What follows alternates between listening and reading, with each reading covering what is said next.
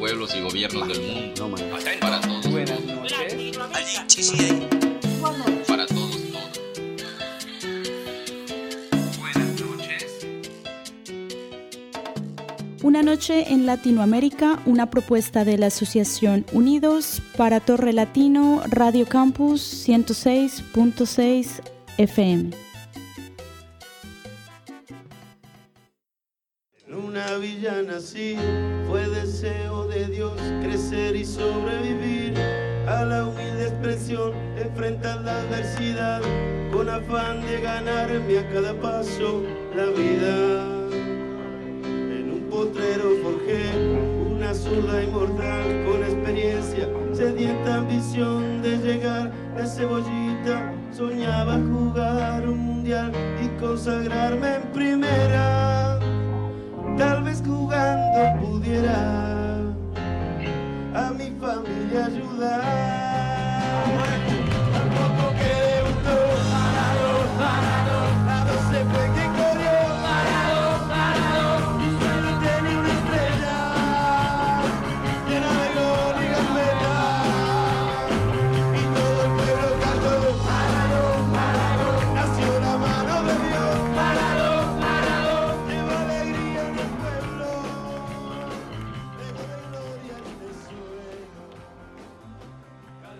Génie et tricheur, ange et démon, adulé et détesté, héros et rebelle, Dieu en Argentine et cauchemar en Angleterre.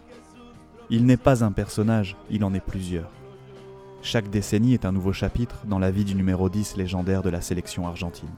Chaque sortie médiatique ou chaque image du PIB est scrutée par les observateurs. On le vénère ou on le déteste. Ce gamin issu d'un quartier pauvre de Lanús, à côté de Buenos Aires, est devenu une légende du football. Pourquoi vous me comparez à Pelé disait-il. Ma mère m'a toujours dit que j'étais le meilleur, et j'ai été élevé en croyant toujours en ce que ma mère me disait. Plongé dans l'univers contesté de Diego Armando Maradona.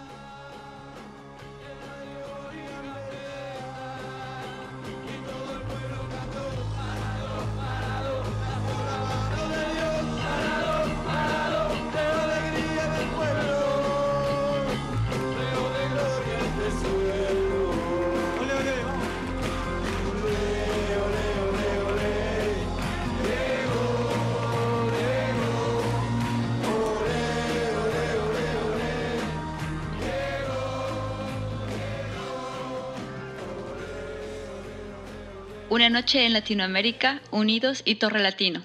Para Radio Campus 106.6.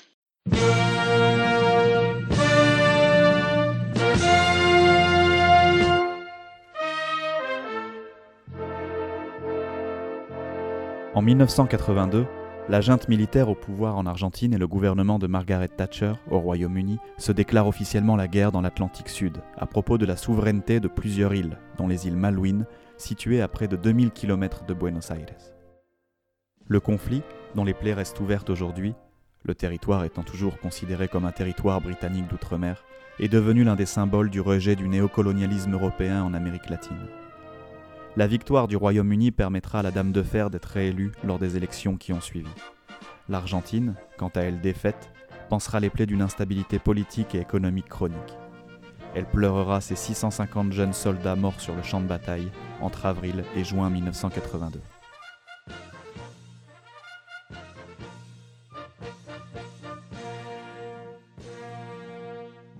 Le 22 juin 1986, au stade Aztec de Mexico City, se joue le quart de finale de Coupe du Monde de football. Ironie du sort, ou signe divin, l'Argentine et l'Angleterre s'affrontent. Ce match est plus qu'une partie de foot, il se transforme en la revanche d'un peuple pour sa dignité et ses enfants morts au combat. La sélection argentine est portée par son phénoménal numéro 10, alors âgé de 25 ans, Diego Armando Maradona, qui joue alors depuis deux ans dans le club de Naples en Italie, nation championne du monde quatre ans auparavant, mais éliminée par la France de Michel Platini en huitième de finale de ce mondial. Revenons à ce quart de finale historique entre l'Albi Céleste Argentine et l'Angleterre. En rentrant sur la pelouse, les deux équipes s'observent, la tension est palpable. La légende raconte que Diego Maradona lança à ses coéquipiers les mots suivants à propos des adversaires du jour, après que l'hymne national ait retenti. Les gars, pour nos enfants morts, nous allons les manger.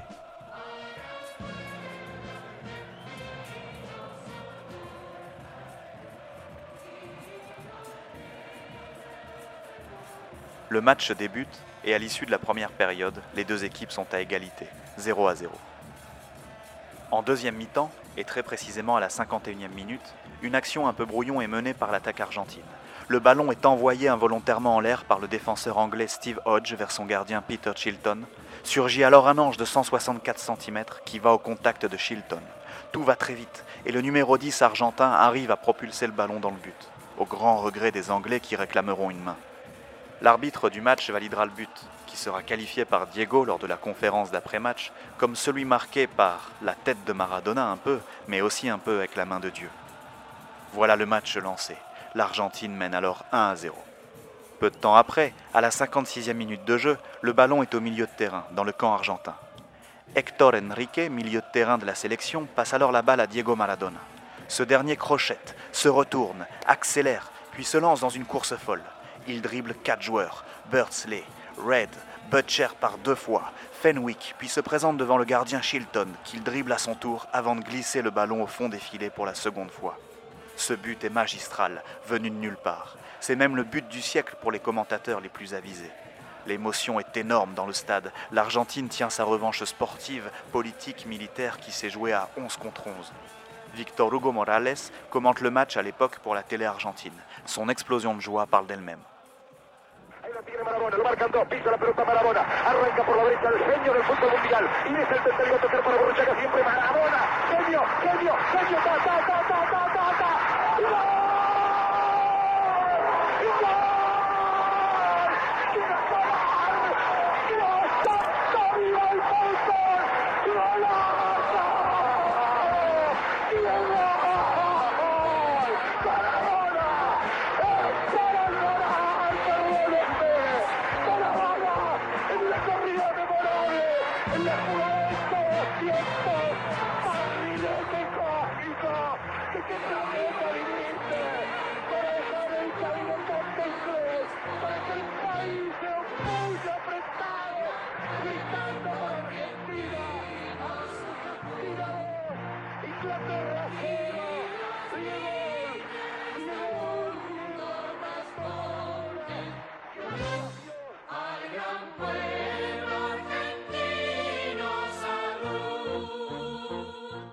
Noche en Latinoamérica, unidos y Torre Latino.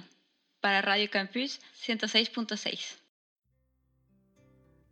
L'Argentine reviendra du Mexique avec le titre mondial en poche et Diego deviendra définitivement le héros de toute une nation. Le gamin rêveur et modeste qui, à ses 12 ans, rêvait de jouer pour l'équipe nationale et gagner une Coupe du Monde, a montré qu'il pouvait forcer le destin. Maradona est un enfant sacré. Il est la main de Dieu. En club, et notamment à Naples, Diego alimentera également la légende grâce à un football révolutionnaire, spectaculaire, des coups d'éclat et un nombre de buts incalculables. En provenance du grand FC Barcelone, il arrive en Sicile en 1984 et à la surprise générale, dans le club napolitain qui stagne en milieu de tableau. La saison qui suivra le mondial mexicain, il emmènera Naples vers son premier titre de champion d'Italie, détrônant les grands clubs du nord du pays. Diego Maradona restera 7 ans au Napoli, duquel il reviendra avec deux titres de champion, une Coupe d'Europe, une Coupe et une Super Coupe d'Italie. Magique pour un club qui n'avait rien gagné jusqu'alors. La cote de popularité de Diego Maradona explose durant ces quelques années. Le PIB a des jambes de feu. Mais c'est là que tout bascule. Diego est un footballeur qui, malgré la réussite, se concentre sur son jeu. Il est arrivé à Naples, insouciant et avec le souhait de jouer pour une équipe. Malheureusement, la ville de Naples souffre d'une réputation qui la précède. C'est la mafia qui contrôle la ville, et ça, Diego ne le sait pas.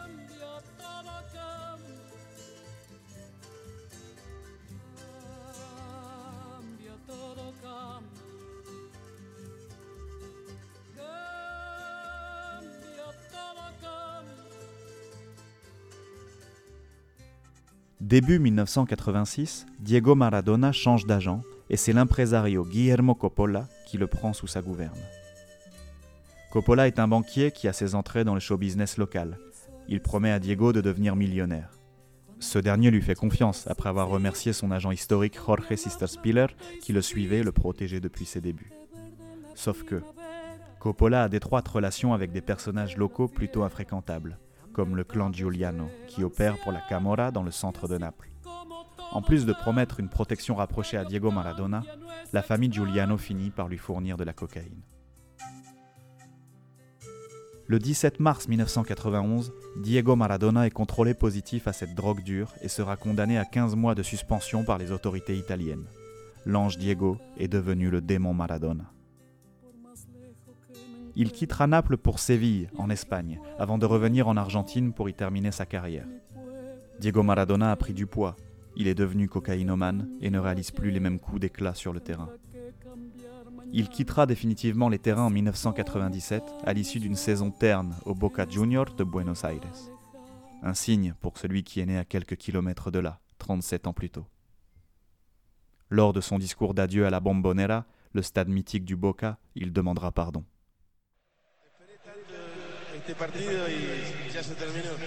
Ojalá que no se termine nunca este, amor J'attendais tellement ce match, et voilà, c'est fini. Espérons que cet amour que je ressens pour le football ne se termine jamais, et que cette fête ne se termine jamais. Que l'amour que vous avez pour moi ne se termine jamais. Je vous remercie au nom de mes filles, de ma mère, de mon père, de Guillermo et de tous les joueurs de football du monde entier. Le football est le sport le plus beau et le plus sain au monde, que personne ne doute de cela. Ce n'est pas parce que quelqu'un se trompe que le football doit payer. Je me suis trompé et j'ai payé. Mais on ne peut pas salir le ballon. La suite n'est qu'un enchaînement de problèmes de santé.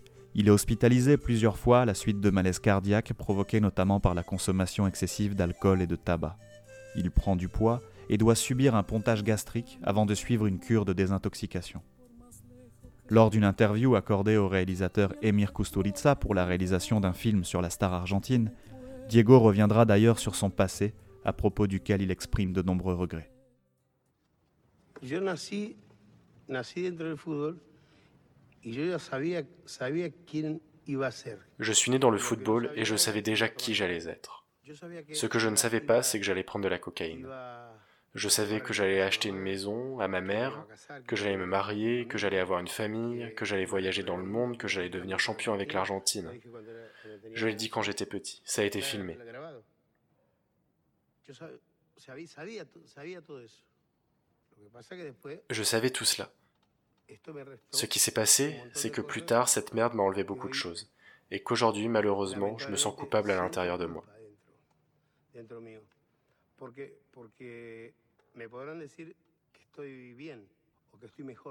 On pourrait me dire que je vais très bien, ou que je vais mieux, ou que je vais mieux qu'avant, mais personne n'est en moi.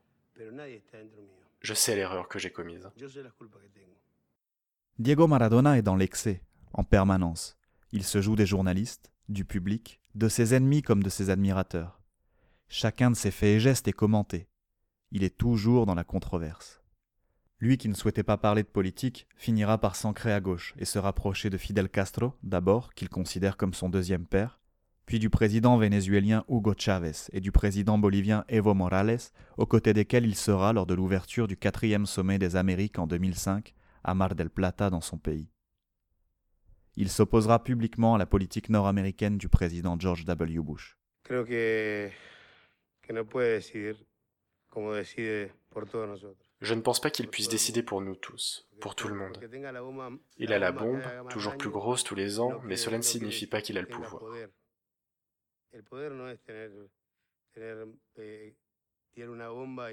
Le pouvoir, ce n'est pas avoir une bombe et être capable de tuer a 5000 5000 personnes.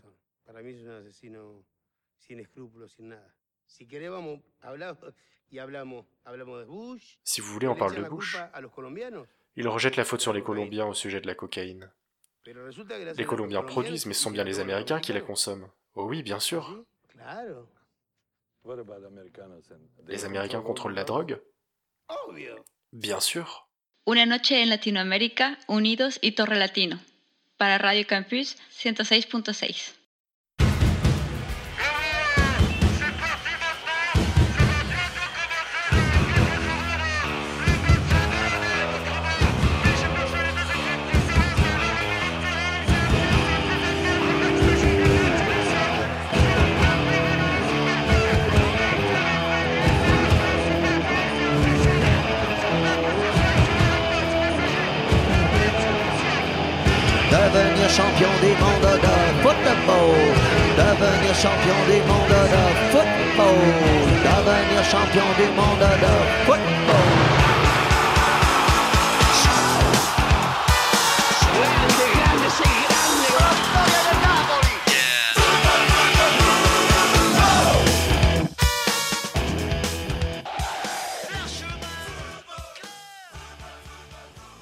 Le 30 octobre 2020, Diego Armando Maradona fêtera ses 60 ans. 60 ans d'une vie aux multiples facettes.